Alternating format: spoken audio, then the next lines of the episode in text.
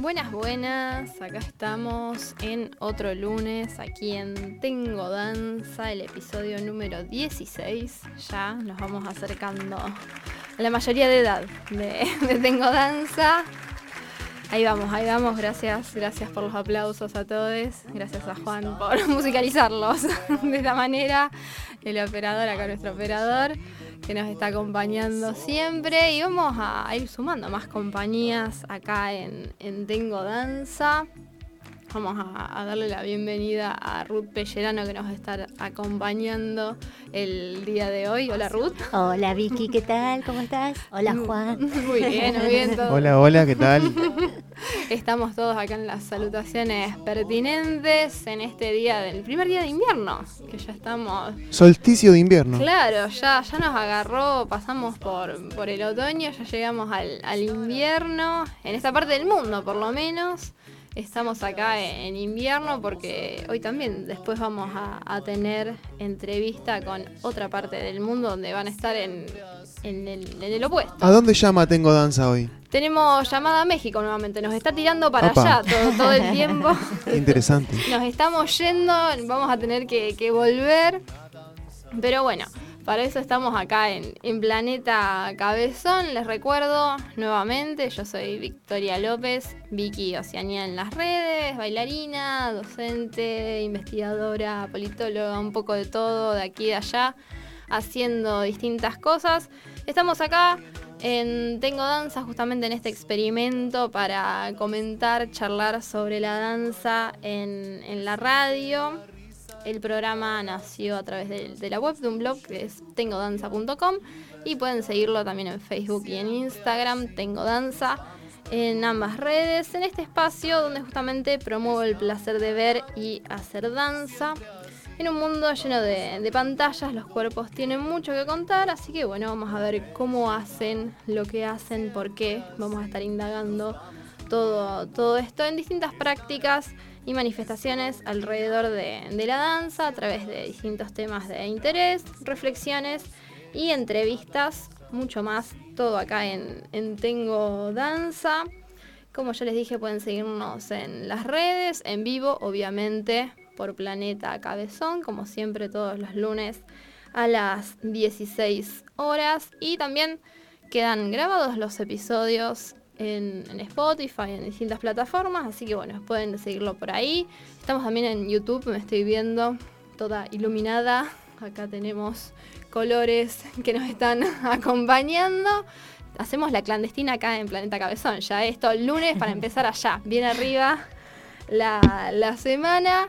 Y bueno, como adelantamos un, poquito, seguimos en este mes de junio conversando sobre eh, la danza y la escritura, digamos, como temas generales, como un gran abanico de cuestiones, a ver de cómo traducir la danza, cómo plasmarla en algún otro formato, cómo queda o en dónde queda esta danza. Estuvimos hablando con Nati Pérez y sus apuntes de clase, su libro de, su autoría, con todos sus sentires, sus sentimientos, pensamientos alrededor de, la danza y el movimiento. En el episodio pasado también estuvimos hablando eh, un poco más sobre la, notación coreográfica en sí o de la danza, del, movimiento, de cómo se plasma esto a través de, distintos escritos en, el papel, de dibujos, de gráficos, como si queremos leer la danza así como una partitura del, del movimiento. Para eso nos acompañó Miriam Uberman en esa oportunidad de Espacio a la Lámpara meternos un poco en eso, después de un raconto histórico que, había realizado, a ver de, este intento de aprehensión de la danza, cómo había estado yendo derivando. Y en el episodio de hoy también vamos entonces a, viajar a México para hablar con eh, Lourdes Font. Ella es coreóloga egresada del Conservatorio Nacional de, París.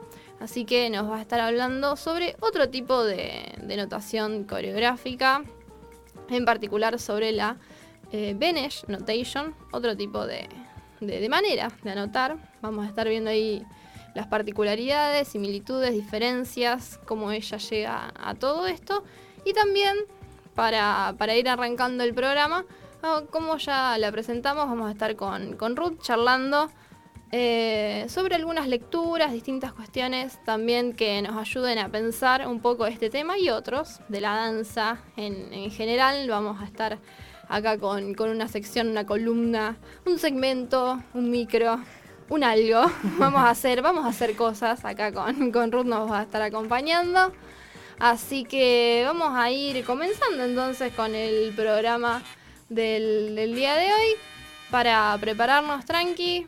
Vamos a ir a escuchar algún temita y ya entonces le damos la bienvenida a todo el mundo que se va a estar acá en Tengo Danza. Acá estamos entonces, acá estamos. Hola a todos, si se suma alguien nuevo, saludo por la pantalla, también para todo el mundo. Y acá entonces estamos, como anticipa- anticipamos, con eh, Ruth. Bienvenida nuevamente. Nuevamente porque, no solo porque la saludé hace dos minutos, sino porque ya participaste de, de Tengo Danza. Sí, sí, participé un par de veces, sí, sí, totalmente. como, como bailarina de, de Yo No Yo, de, de una obra de danza audiovisual que la siguen, la siguen haciendo. Hasta, sí, hasta el sábado que viene. El sábado sería la última presentación. Sí, Perfecto, perfecto. Entonces sigue hecha la, la invitación ahí, que también está hecha la, la cobertura en, en la página de Planeta Cabezón, así que para que les den más ganas de, de verla pueden meterse también ahí a, a leerla, a leer de danza, que bueno, como dijimos vamos a estar leyendo un poco más de danza, hablando un poco más de, de todo este mundillo, así que vamos a ir, nada, desarmando, desenvolviendo todo este segmento acá con, con Ruth. Así que bueno, Ruth, libre. Dale, Exponga su tema y vamos a ir. Dale. tema libre. Tema libre, escriba. Bueno, no, eh, yo había estado escuchando un poco lo que eh, vos venías trabajando en los lunes anteriores, este problema de la anotación, de la escritura en la danza. Y entonces eh, lo asocié a ciertas lecturas que había estado diciendo, porque esto es algo que hay que aclarar. Nada de lo que voy a decir me lo inventé, lo dijo alguien antes que yo, yo solamente vengo acá y les cuento lo que estuve leyendo. Y quería establecer así como una línea que podríamos decir escritura, archivo, archivo corpóreo. Perfecto. Y mm, en general, ¿no? cuando nosotros pensamos en la danza o en el teatro o en todo este tipo de manifestaciones artísticas que son en escena, las llamamos arte vivo y le decimos arte vivo porque se, también, entre otros aspectos, porque se realiza en el ahora del espectador, ¿no es cierto? Y el problema que muchas veces trae este tipo de, de propuestas es justamente cómo podemos eh, guardar una memoria, guardar una historia, guardar un recuerdo de esto que hemos vivido eh, y que no se pierda y no desaparezca en el tiempo. Entonces, una pregunta que por ahí nos podemos formular es, ¿puede la danza y los cuerpos que significan ser copartícipes de la memoria y de la historia? Y si, pon- si tratamos de responder a esa pregunta, eh, vamos entonces a, a tratar primero de pensar en la idea de archivo, porque si vamos a ir a la idea de archivo corpóreo, pensemos primero que es un archivo.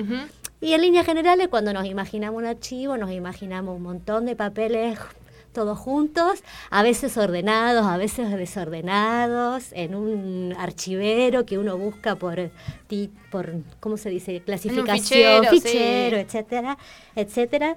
Este, también puede ser eh, pensado el archivo como un lugar que no es para todo el mundo, sino que algunas personas pueden entrar a ese archivo Top secret.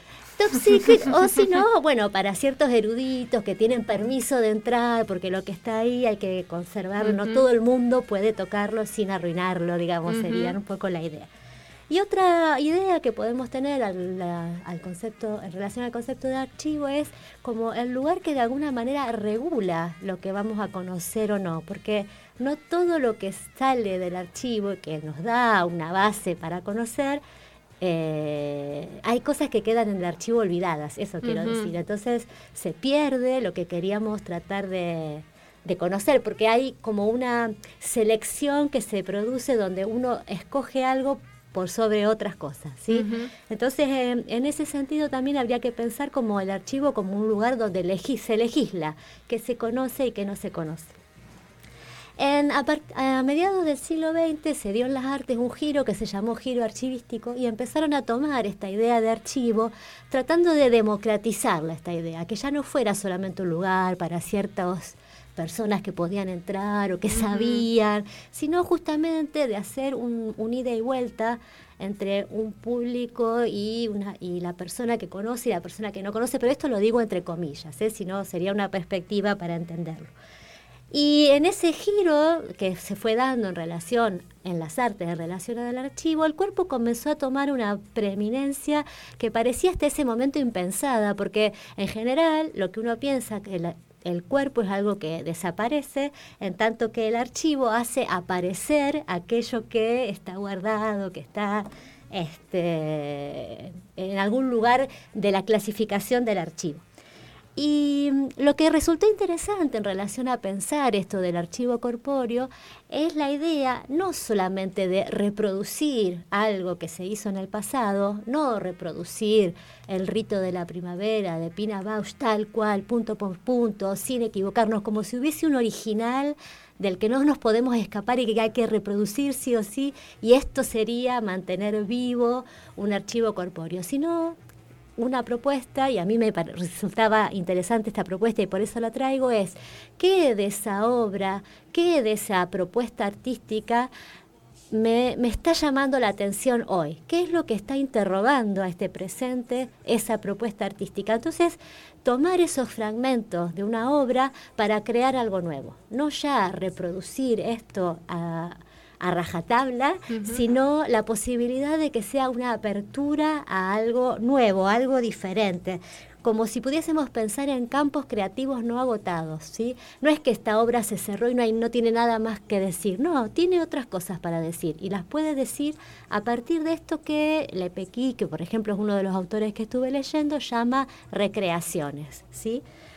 Actualizaciones encarnadas, también le dice este eh, Lepequi. Entonces, estas actualizaciones no pretenden fijar la obra eh, de un original para solamente reproducirlo, sino se trata justamente de un diálogo permanente entre pasado y presente, en donde se activan y se actualizan los sentidos de esa obra, una, nueva posibilidad, una nueva oportunidad a partir de una obra ya dada. Este, una reactualización del sentido, si, si, si, si quieren todo, un montón de cosas. Un montón de cosas, hablé muy rápido.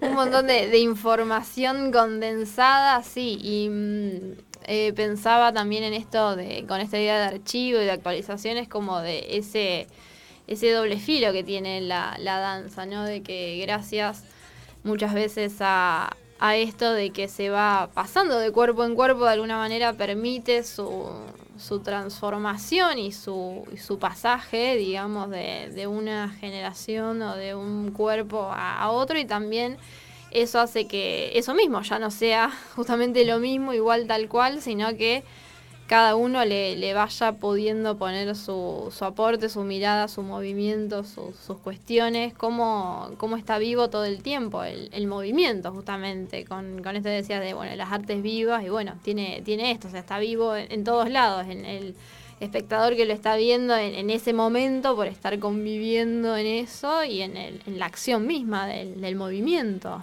Sí, y desde algún modo eh, tiene algo similar a lo que sería eh, la propuesta psicoanalítica, en el sentido de que qué hace el psicoanálisis, no hablar del pasado porque tenemos que hablar del pasado, sino hablar del pasado en tanto que hay algo de ese pasado que está perturbando este presente. Sería como el mismo juego.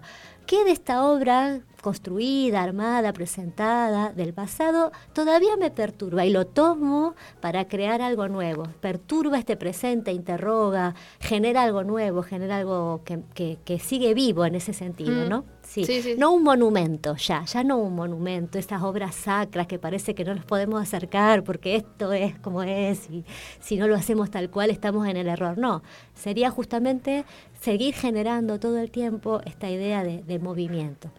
Sí, sí, sí, y como de juego también pienso de alguna manera, porque permite, permite eso, jugar, el, el establecer con, con, una cosa, bueno, me agarro de todo un universo, me tomo una porción y eso me, me permite generar otro nuevo mundo de, de cuestiones que si uno eso siguiera con una idea mucho más eh, del arte como algo que no se puede ni, tocar y ya está establecido y fijado, no, no se podría, ¿no? Con, con estas dos cuestiones, de, como decíamos, en, la escritura, que es algo que, fija o que, que, sí, que deja en, un lugar y en un momento, digamos, de alguna manera, y nada, el movimiento va como por, por otros lados, se va tejiendo de, de otras maneras. Y mm, ahí en los textos que yo estuve leyendo, yo para, para, pensar un poco esto que les traía hoy, había estado leyendo un texto de André Lepequi que se llama Deseo de Archivo, Deseo de Recreación, y un texto que se llama Arte y Archivo de Ana María Walsh. Y mm, en el texto de Lepequi hay varios eh, ejemplos concretos de prácticas de archivo corpóreo, ya sea por el hecho de mientras se está presentando una obra hay otra persona en el mismo momento en, el en escena, simplemente observando lo que sucede y un segundo momento de la escena donde esta persona que observaba hace lo que vio, como una, ella se transforma, su cuerpo es ese archivo corpóreo y pone en juego lo que estuvo viendo. Y hay otro ejemplo que trae Lepequevi que a mí me gustó un montón, me hizo pensar mucho. Eh, un artista drag que se llama Dave Moog, que empieza a recrear a Marta Graham. Pero empieza a recrear a Marta Graham cuando Marta Graham ya había muerto y eh, había todo un problema legal con la herencia de Marta Graham y él no se podía hacer uso de su repertorio, los bailarines no podían bailar sus obras porque, bueno, este problema legal en cuanto a quién era el heredero de Marta Graham. Y llegó un momento en que este David Moe era el único que estaba pudiendo hacer las obras de Marta Graham porque él estaba disfrazado de y así de Marta Graham y empiezan a acercársele primero los abogados de Marta Graham para decirle que deje de hacer de Marta Graham, entonces él cambia su nombre y después se le acercan los intérpretes y bailarines que trabajaban con Marta Graham para darle detalles de lo que estaba interpretando, incluso hasta el color de la pintura de labios, ciertos movimientos, ciertas propuestas y eh, lo remarca como un encuentro de afectividades a eso también, ¿no? Porque aquello que fue vivido, entonces yo te lo doy para que vos lo puedas seguir manteniendo. Y a mí lo que me resultaba súper interesante de este ejemplo es cómo el arte se escapó de la cuestión legal y esta Marta Graham que estaba prohibida, no se podía hacer nada con ella, encontró su lugar y pudo seguir manifestándose en sus obras más allá de esta legalidad. Eso era lo que a mí me gustaba mucho del ejemplo, lo que yo me quedé pensando. Sí, sí, sí, sí, al no seguir al, pie de la letra, no era que estaba haciendo la, una obra de repertorio de, ella, sino que tomaba distintas cuestiones y ya en el, en el mezclarlas, en presentarlas distintos, ya ya era algo más eh, original, de alguna manera, original en este sentido, o creativo, de que muchas veces también esto de si queremos hablar de como otro asterisco de la creatividad en el arte, pues ya está, no hay nada más original, digamos, ya todo se hizo, bueno, pero lo que se trata también es en esto de, de, tomar ciertas cuestiones. Hay un escritor norteamericano que se llama Austin Kleon, que yo lo sigo, tiene un blog, si lo quieren seguir está en inglés, si lo pueden seguir, el newsletter que hace también está muy bueno y tiene un libro que se llama Roba como un artista, digamos. No, no robar, en sí, sino robar como un artista, digamos, en este aprender a, bueno, a ver qué, qué me interesa o qué puedo tomar de acá o de allá para yo sí crear eh, otra cuestión que, que, va a estar más relacionada a mi autenticidad como, como individualidad y como ser humano también, digamos, ¿no? Sí. Em, y después otra cosa que me acordaba, pensando en toda esta idea de, del archivo, era que en, el primer episodio de, de Tengo Danza, eh, eh, surge inevitablemente siempre este tema, va surgiendo en distintas entrevistas o cosas, como que es un tema que está ahí latente en, la danza y bueno, en esa oportunidad em, que charlábamos con Marcela Massetti, ella eh, nos comentaba que también no sé quién estaba, de quién estaba leyendo, que decía, bueno, que que el archivo es como una actividad también muy femenina de alguna manera, con todo esto que pasa con las mujeres, la danza, eh, del archivo esto, de, vos decías como esta cuestión de, selección, ¿no? Como que las mujeres en el hogar y todo son las mujeres las encargadas generalmente o en un, determinado modelo. Eh, bueno, de la limpieza en eso y en el archivo justamente esto de, la selección, de, cómo ordenar o no. Yo le decía, somos como las mericondo de, en la danza, de bueno, a ver de, qué, de qué queda y cómo, cómo queda. Pero también está la importancia de que, de que quede algún archivo o registro y después, bueno, se puede jugar con eso también, que si no es como que también todo queda, muchas veces queda en, o solo en los cuerpos o en determinados cuerpos, como, como también el archivo quizás puede ayudar a, como vos decías, que no quede solo en un sector, sino que sea algo mucho más democrático. Claro, y al pensar en un archivo corpóreo, también estamos pensando en algo que es como casi contradictorio, porque en general pensamos el cuerpo como justamente lo que desaparece, que no podría conservar eh, ni la memoria de nada, porque va a desaparecer, ¿no es cierto? Y sin embargo, en esta propuesta, el centro del archivo es el cuerpo mismo. Entonces, es como poner en, en, un valor algo que hasta este momento no estaba puesto en valor, porque siempre está como, bueno, descartado. El cuerpo se pierde, no pierde su potencia, pierde su sí, fuerza. Revalorizar. Exactamente, como bueno, hay olores, sabores, sudores que están solo en el cuerpo y el modo de recuperar y que también son memoria, el modo de recuperar esa memoria es a través del cuerpo mismo. exactamente. Así que, bueno, un montón. Arrancamos con todo. Con todo. A ver qué pasa después. Claro, no, no, ya de acá tenemos de acá para arriba. Uy, qué problema. La presión es... Bueno, acá queda el archivo, queda, queda grabado, así que... Así que, bueno, una alguna acotación más que querramos hacer. Ruth, tus redes, algo que quieras decir. no, yo, bueno, muchas gracias eh, por compartir este espacio acá con vos, Vicky. Muy contenta de poder estar aquí y no. estamos estamos iniciadas en, el camino, así que bueno, damos así por, por iniciado esta, este segmento acá en, Tengo Danza, donde vamos a leer la danza justamente desde distintos ángulos de distintas maneras, con autores, con archivos, con videos, con un poco de todo, con nuestras voces que van a estar participando. Así que esto fue la columna de, Ruth Pellerano el día de hoy, lunes 21 de junio ya, sí, 21, exactamente. Muy bien. Los aplausos pertinentes, muy bien, muy bien. Bueno, no te mordí, Ruth, ¿viste? salió, salió. Bueno, vamos a, entonces como introducción a todo este tema, al programa del día de hoy, a seguir entonces metiéndonos en, la danza y en, su registro, en sus registros, en sus archivos. Vamos a, seguir para establecer también esta entrevista que, comentamos con Lourdes Font, así que allá vamos. Seguimos.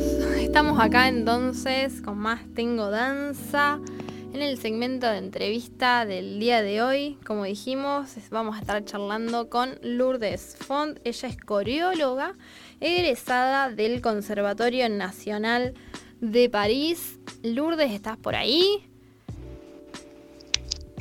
Hola Vicky, sí, ¿cómo estás? ¿Me escuchas bien? Sí, sí, sí, perfecto. Acá estamos entonces para hablar. Estamos eh, conversando en, este mes y en el episodio también de, hoy. Seguimos con, el tema de, cómo registrar, cómo atrapar la danza, un poco de alguna manera. Entonces por eso me interesaba conversar un poco más con, con vos el día de hoy. Así que bueno, si querés... Yo te, te presenté un poco así medio escuetamente, si querés contarnos un poco más, acerca de, vos y tu camino en, la danza y cómo terminaste en París estudiando esto. Claro, bueno, la danza me acompañó toda la vida. Mi mamá es profesora de ballet, empecé a bailar con ella a los seis años, eh, Anina Guerreberry, eh, y entré al Colón desde muy chiquita, eh, hice toda la carrera, soy egresada. Después empecé a trabajar en el ballet de la provincia de Salta como maestra preparadora, bajo la dirección de, de Leandro Regueiro y Liliana Ivanov. Y después de tener en súper enriquecedoras experiencias con coreógrafos invitados, entre ellos Mauricio Weinroth, en, en, una conversación de, café, este, terminamos hablando de por qué no estudiaba coreología eh, en el Conservatorio de París en, particular. Se puede estudiar tanto en Londres como en París. Eh, el beneficio de, de, estudiarlo en París Em, es que el, conservatorio es estatal, ¿no? Entonces pagas una anualidad, eh, pero la educación es pública.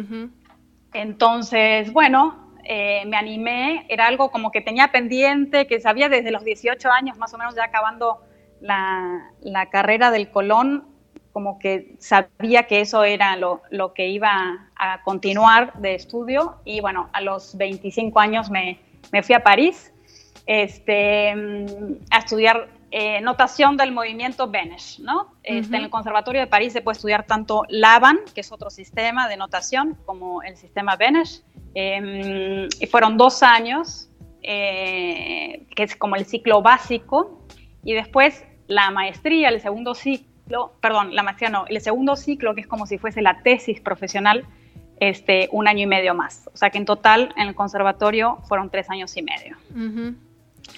Este, así que así terminé en París. Eh, fue una experiencia integral, ¿no? Muy, muy rica, de mucha inmersión.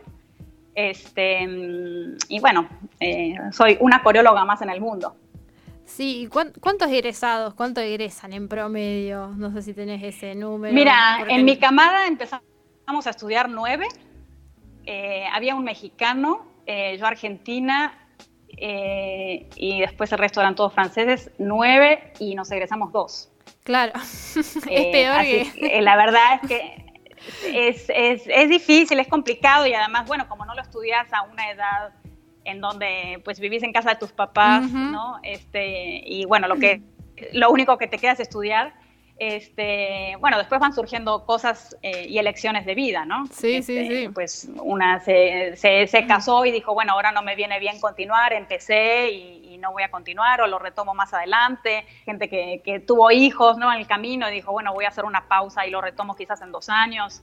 Este, que conozco compañeras mías que empezaron conmigo y después egresaron un año o dos años después. Entonces, claro, cada quien al ritmo que, que puede sí, sí, sí, y que elige. Yo soy licenciada en ciencia política y bueno, eh, Juan, nuestro operador es de comunicación social también.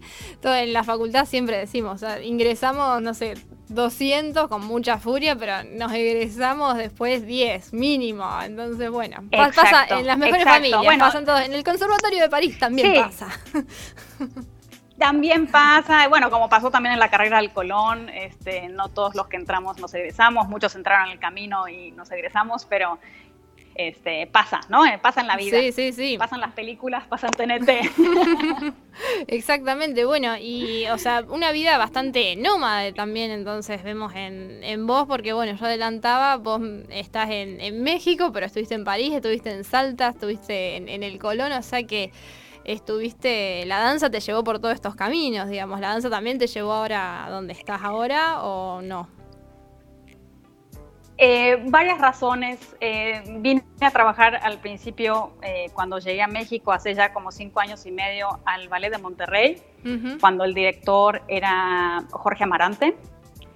Em, me quedé en Monterrey cuando él ya, ya no, no, estuvo a cargo de la dirección. Después vino José Manuel Carreño.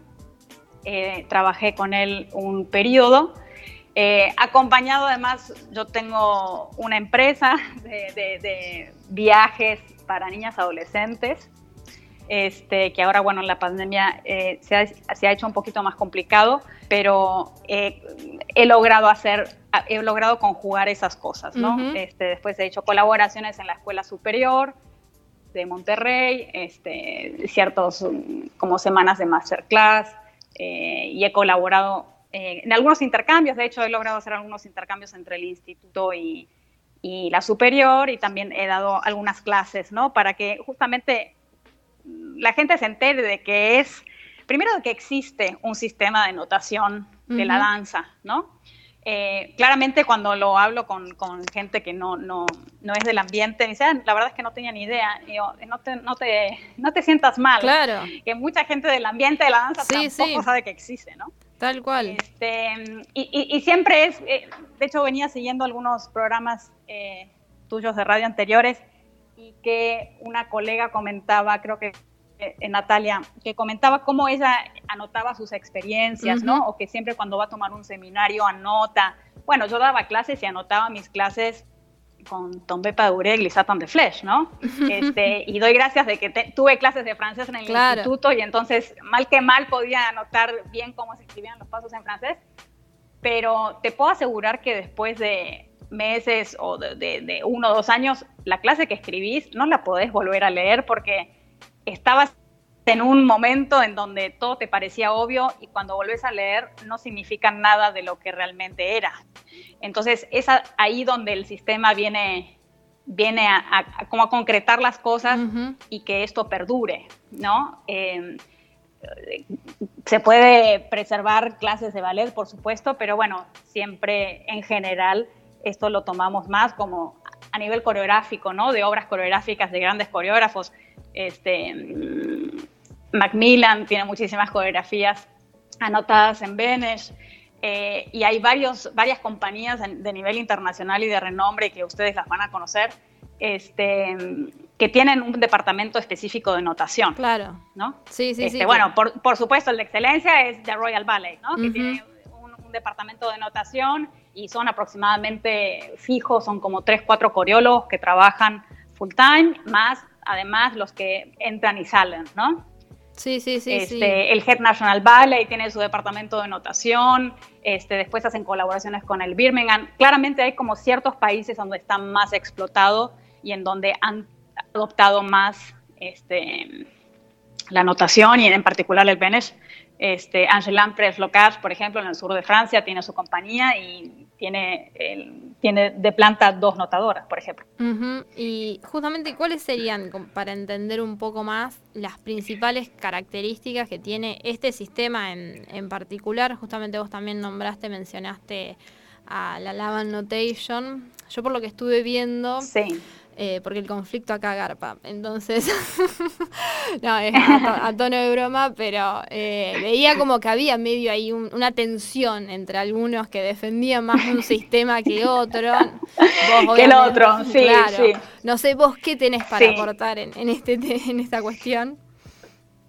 Mira, sí, sí, sí hay una clara división, aunque somos todos amigos, porque te digo, en el conservatorio se estudian los dos sistemas. Claro sin, ningún prejuicio para, para, ninguno de los dos sistemas, vos entras a la inmersión de los dos sistemas, tres días tenés Benesh y tres días tenés Laban. Vos podés elegir y están los profesores y, o sea, realmente sos alumna de, de Benesh o sos alumna de Laban durante tres días este, y después de eso decidís a qué sistema querés entrar.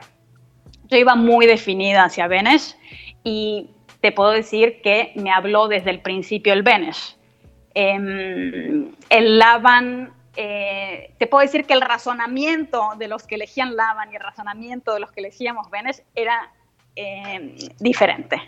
este, el, el Benes se, escribe y se escribe en un pentagrama musical. este, son cinco líneas. Las líneas determinan la altura del cuerpo.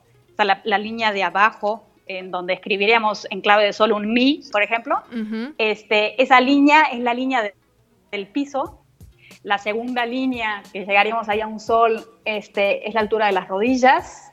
La tercera, la del medio, es la altura de la cintura. La cuarta es la línea de los hombros. Y la quinta línea es como el, top de la cabeza. Entonces, a partir de ahí, leemos como leemos eh, cualquier texto de izquierda a derecha. Entonces, cuando vos ves una partitura de Benes, son cosas extrañas, evidentemente, este, son signos, son símbolos que se conjugan a su vez para significar otra cosa, pero son a partir de tres símbolos eh, básicos eh, y que luego con las líneas del movimiento logras ver e identificar que eso es movimiento. Eso es lo que nosotros también defendemos, que es como mucho más agradable a la lectura y al ojo y que automáticamente te dice que esa partitura es movimiento, aunque no entiendas qué es, pero vos decís, esto es una partitura de danza y eh, el señor que eh, trabaja en la gasolinera de la esquina te va a decir, ah, sí, sí puede ser. Ahora vos le, le presentas una partitura de Lavan y yo lo asocio más con un plano arquitectónico, por ejemplo. Este, se lee distinto, se escribe distinto. Eh, la hoja, digamos, en, en el Venice vos estás como plasmada en la hoja, es como que tu nariz toca el papel y en el Laban no, vos estás como parada arriba del papel este, y se lee de abajo hacia arriba. Claro, sí. No de izquierda a derecha, sino de abajo hacia arriba. Son, y tenés un, eje central desde, desde abajo hasta arriba al, final de la hoja que se va como eh, cortando y se van agregando cosas cuanto más lejos del eje, que el eje pues es el centro del cuerpo, Este, cuanto más lejos del eje, significa que tus miembros, tus extremidades están más lejos de tu centro, ¿no? este, y ahí, bueno, vas mm, combinando si estás eh, en demi o si estás a la altura de pie pla, o si estás en relevé, o si estás en el aire, o lo que fuese. Eh, pero bueno, yo sí iba muy definida con el Benes, lo confirmé. Este, y sí se puede decir que yo vengo de, eh, claramente, de un contexto muy clásico, de, de un lugar muy académico, este, y a donde yo me veía más trabajando eran en lugares como, por ejemplo, el Royal Opera House, ¿no? Entonces, evidentemente, iba a inclinarme a estudiar un sistema en donde pudieras encajar con alguna de las compañías, porque vos sos notadora Laban y claramente en el Royal no tenés trabajo. Claro, sí, este, sí. Entonces, claramente para mí eso era, sí, muy determinante, ¿no? Sí, sí, sí, sí. Sí, es más, es más utilizado, digamos, por las compañías clásicas de ballet clásico. Sí, clásicas y, bueno, podríamos decir que neoclásicas, ¿no? Porque es, muy difícil que hoy en día encuentres a alguien anotando Bella Durmiente de Petipa, pero sí vas a estar anotando coreografías de nuevos coreógrafos que vienen de un, de un lenguaje académico, que son todos bailarinos o ex bailarines clásicos, pero que, bueno, que en la coreografía se animan a más y se, se, se, van más hacia lo neoclásico, como puede ser Ernst Meisner, como puede ser David Dawson, este, eh, Christopher Wildon, que es muy conocido. Este, son coreógrafos que están acostumbrados a trabajar con gente Benesh. Sí, sí, o sea, en, bueno, en este tipo de instituciones siempre está, está pautado, trabajan casi como en conjunto, digamos, el, coreógrafo con... Es correcto, es correcto. El proceso de creación del coreógrafo, bueno, y lo ideal para el notador es estar desde el día uno, eh, que empieza el coreógrafo a trabajar con, con, la compañía profesional, lo ideal es estar ahí desde el día uno. Eh, en el salón de baile, porque lo que nos interesa es realmente poder plasmar en el papel exactamente lo que el coreógrafo quiere decir. Y ahí está el tema de que dicen, eh, no sé si sirve ese sistema, porque hoy en día con los videos y las buenas filmaciones que tenemos, digo, sí, pero el video, o sea, realmente te tendrías que tragar todos los videos de todos los ensayos desde el día uno en que el coreógrafo empezó a trabajar con la compañía hasta la última función, para realmente quizás poder identificar la idea original del coreógrafo, porque después bien sabemos que las interpretaciones de los bailarines eh, fuera del escenario y con más razón arriba del escenario son muy personales, ¿no? Entonces, por más de que tengan una línea y tal, eh, lo que vemos en un video no es exactamente la idea original del coreógrafo. Y nosotros no queremos plasmar lo que hizo el bailarín, sino la idea original del coreógrafo. Queremos ser fieles a la idea original del coreógrafo. Es como si fuésemos un traductor, ¿no? Es como que traigas una gran obra eh, en inglés, por ejemplo, de Shakespeare, y el, notador va a tratar de traducir exactamente la idea del autor, ¿no?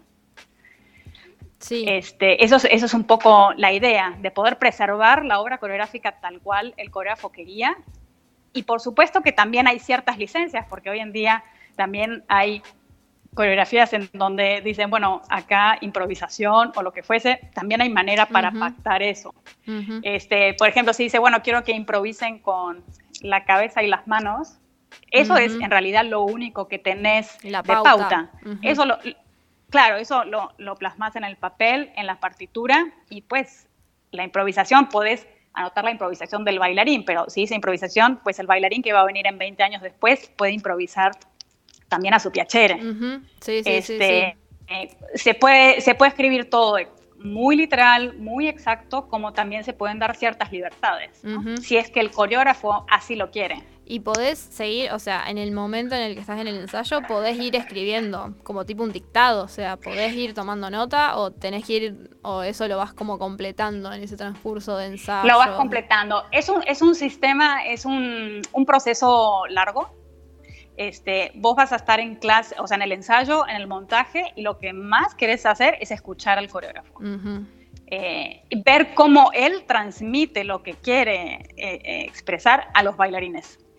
puedes anotar palabras en tu hoja. Por supuesto que sí, vamos al salón con una partitura, ¿no? con una hoja en blanco, como si fuese de pentagrama, solamente que, bueno, los espacios en blanco son un poquito más amplios. Este, vamos con esas hojas y claro que plasmamos el bailarín en qué lugar del escenario está y si hay dos bailarines o tres o cinco o veinticinco en relación uno con el otro.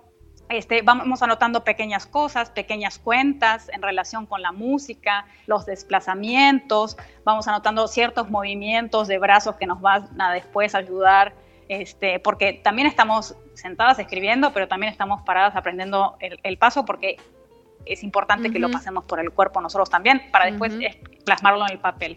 Y por supuesto, siempre el video es una ayuda. No, no vamos a decir, no, bueno, nosotros somos puro papel y lápiz y mi cerebro eh, funciona. Claro que nos ayudamos de lo que tenemos, ¿no? Este, y el video es, de gran ayuda, pero no lo es todo, ¿no? Entonces, el video nos ayuda después a, eh, el ensayo dura una hora, dos horas, bueno, después tenemos horas de trabajo en, las, en la mesa, ¿no? Claro, para este, Entonces, eso, ese, ese borrador lo vas pasando en limpio una y otra vez, después te, te equivocaste, después estás como eh, tratando de resolver una forma, fórmula matemática, ¿no? Este, tratando de decir, esto no sé si lo voy a expresar así, porque se lee igual, pero realmente, ¿cómo puedo expresar mejor este, la idea del coreógrafo, ¿no? Y entonces cambias, es como si cambiaras la palabra, ¿no? De, la traducción. Este, y después, ya cuando está casi todo ya muy, muy bonito, muy que se puede leer, este, se pasan limpio. Se pasan limpio, son, en general son hojas grandes. Este, ahora no me acuerdo el, tamaño, no sé si es eh, A5 o A3, creo que es A3. A4 es, la normal, creo que A3 es la grande. Este, tenemos hojas grandes, A3, y ahí dejamos las partituras en papel. Claro, como el registro. Este, cosa que nos encanta. sí, que nos encanta el, papel y el lápiz, y hoy en día hay sistemas digitales en donde, en donde lo puedes hacer por computadora y es muy práctico. Yo particularmente soy poco digital este, y me encanta, es como escribir una, una carta, ¿no? Claro. Eh, no es lo mismo escribir un mail o una carta que la imprimís y la mandás y una carta que la escribís a mano, ¿no? Claramente está la personalidad y la intención y el sentimiento de la persona que te lo escribió en el momento. Claro, también eso, sí, también pensaba en el, como en el detalle, digamos, cómo se, se llega a plasmar esto, digo, o sea, se llega a plasmar la, no sé, las, más allá de, de estos niveles del cuerpo que vos decías, no sé, las manos, las miradas, todo eso puede que llegar a quedar plasmado ahí o se apoyan también, además del video, en algún otro tipo de descripción o algo así, por ejemplo. Se puede anotar absolutamente todo. Eh, por ejemplo, si, si tenés la mano mirando al público, suponete que tenés tu mano derecha a la altura del hombro derecho eh, y está mirando al público y tenés los dedos separados, anotás que son los dedos separados y de repente juntas los dedos. Eso lo puedes anotar. y si de repente cerrás todos los dedos y dejas solo el dedo gordo, eh, como si fuese un ok, eso puede estar plasmado. Y hasta puedes decir cómo cerraste los cuatro dedos, ¿no? Si lo cerraste lentamente, si lo cerraste como con rabia, este, si con una acentuación musical, todo se puede plasmar. Todo eso queda, queda registrado. Y hablando también de... Todo eso queda registrado, sí. De maravilloso, porque como que... Sí. Eh, sí, también esto que vos decías, también yo medio de grande me enteré también como que existen estas maneras de, anotar, sino también es como todo muy, muy intuitivo lo que uno puede llegar a, hacer, a, resolver.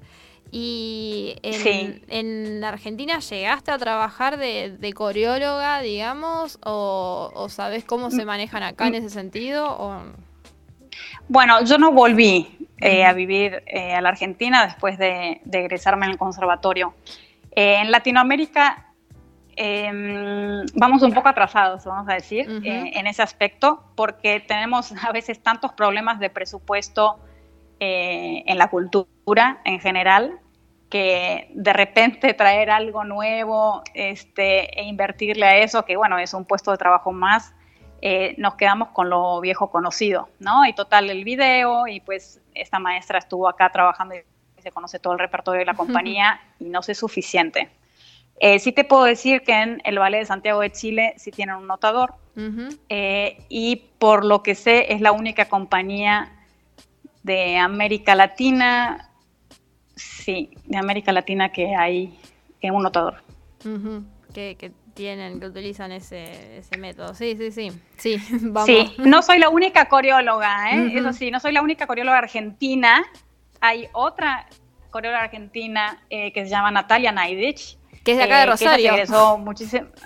Ah, de hecho, sí, tenés razón. Natalia Naidich es la primera coreóloga argentina este, y ella trabajó en el ballet de Angelán Preslocash durante muchos años. No sé si actualmente sigue trabajando, eh, ahí em, sé que tuvo familia y tal, pero, pero sí, ella es la primera coreógrafa argentina. Después sé que, que, hubo gente que tomó cursos de seis meses o algo así, pero bueno, así como con titulación y, y aptos para trabajar en, en cualquier compañía, creo que somos argentinos solo nosotros dos. Sí, sí, sí, sí, sí, yo estaba ahí entre las puntas para tratando de, buscar información, di con voz más, más rápido, más fácil, pero después me enteré bien de, ella y que bueno, que también encima es de acá de, la ciudad de, Rosario, así que Rosario, estamos, en todos, razón. estamos en todos lados, pero bueno. Eh, Total, sí, sí. estamos repartidos por el mundo, así, ¿no? sí, así es. Así que, bueno, un mundo totalmente nuevo, interesante. Vos sabés que antes también estábamos hablando con, con otra compañera sobre, sobre el archivo, ¿no? En la danza y esta idea de, de cómo va pasando, eh, por un lado, por el archivo corporal, corpóreo, digamos, pero también eh, me interesaba justamente mm, conversar con vos, digamos, como para tener este, esta otra pata, digamos, de, de apoyo y de cómo la danza sobrevive eh, no solo a través del, cuerpo y de lo que uno puede transmitir, sino también a través del papel, digamos, de, algo tan, tan común. Sí, y no solo para preservar, no solo para preservar, sino también para difundir. O sea, porque yo puedo ser eh, coreógrafa y tengo ciertas limitaciones, como por ejemplo que no puedo estar en dos lugares al mismo tiempo. Sin embargo, mi, partitura coreográfica puede estar alrededor del mundo simultáneamente. Claro. Sí, sí, sí, se puede compartir eh, y expandir de esa manera, digamos. Correcto, sí. Perfecto, bueno, muchísima información en el, programa de hoy. No sé si nos quedó algo, Lourdes, que quieras comentar, aportar. Em, no, estoy muy, muy contenta, muy agradecida que me hayas invitado. Creo que es muy importante que también se sepa que eh, no todo, o sea, todo el mundo cuando empieza a bailar, este, en general aspiran a, entrar a una gran compañía o ser una estrella internacional y primera bailarina. Y creo que hay otros lugares en la danza, eh, hay lugar en la danza para todo el mundo, ¿no? No significa que si no vas a ser una primera bailarina no servís para nada, ¿no? sí, seguramente servís para muchas otras cosas. Este, entonces, creo que es importante hacer conciencia de eso, eh, porque también esta carrera es muy dura y muy difícil este, y a veces juegan mucho las emociones y la autoestima, y siempre hay un lugar ¿no? para cada persona este, si se lo propone en, el, mundo de la danza, y este es otro. ¿no? este, este es otro que a mí, por ejemplo, me abrió las puertas de estudiar en el Conservatorio de París, de, hacer pasantías en el Head National Ballet en, dos oportunidades, de hacer una pasantía en el Royal Ballet em, y trabajar con coreógrafos como Christopher Wildon. Este, y que creo que son experiencias eh, muy enriquecedoras y que, bueno, está al alcance de, muchos, ¿no? De, todos los que quieran, de, que quieran aprender ese sistema. Exactamente. Así que lo único que podría llegar a decir es si alguien tiene interés eh, o tiene curiosidad sobre saber un poco más o cómo llegué al conservatorio, cómo se hace para ingresar, porque a veces es como, no, bueno, es en París y ya no sé cómo, este, me pueden escribir un mensaje, eh, pueden seguir mi cuenta en Instagram de Benesh-Notation, me mandan un DM y ahí yo les ayudo, o sea, los, los, puedo llegar a enlazar para, para iniciar la formación si quisieran en el Conservatorio de París. Perfecto, perfecto. Sin ningún, sin, ningún, tipo de palanca, quiero que sepan, solamente un, tipo de lazo. Este, pero bueno, también como está en francés y tal, a veces la gente se para, pero quiero decir que el francés del español se aprende muy rápido, muy fácil. Este, es solo echarle un poquito de ganas. Este, yo fui tres meses antes a, a, estudiar Eh, venía con la base del Colón, este, pero la verdad es que si uno le echa ganas, se puede. Así que los animo mucho este, y no se queden con las ganas porque después van surgiendo otras complicaciones en la vida y uno se queda con las ganas de estudiar esto. Perfecto, sí, buenísimo, buenísimo. También apoyamos esa mirada de que hay muchísimas opciones en, en la danza, no solo en, el bailar, eh, que es lo más típico de alguna manera o lo que uno tiene del imaginario, sino que hay muchísimas cosas donde uno se puede sumar y aportar y, y aprender y hacer, digamos, porque todo, todo suma. No, la verdad es que sí, y ser parte y aportar, como bien decís, este, yo cuando trabajé como maestra preparadora en el ballet de Salta, dije, la verdad, mi lugar está acá, está atrás. Claro. está arriba del escenario, mira que me, encantaba el escenario, pero yo elegí mi vida atrás del escenario. este, y bueno, creo que, es una gran rama y una gran oportunidad para, para muchos. Perfecto, sí, sí, sí, sí, tal cual, tal cual. Así que bueno, Lourdes, muchísimas gracias por, por sumarte al Tengo Danza, muchísima información, muchísima data. Repetimos, Benesh es con B larga por las dudas. Eh, por las dudas, eh, guion bajo notation, pueden seguirte ahí, contactarte por, por ahí para cualquier inquietud, duda, eh, para que puedan estar en, contacto. así que bueno, muchísimas gracias, Lourdes, por sumarte a, a Tengo Danza que terminamos así entonces, de, esta manera, te despedimos. Perfecto, gracias Vicky, muchas gracias por la invitación. Un saludo a todas las, las, personas que nos escuchan en Rosario, toda la República y más allá. Perfecto, sí, sí, porque esto queda en el éter y en el mundo mundial a través de todas las plataformas y redes, así que por ahí seguimos y por ahí seguimos el lunes que viene, como siempre a las 4 de la tarde, por Planeta Cabezón, tengo danza.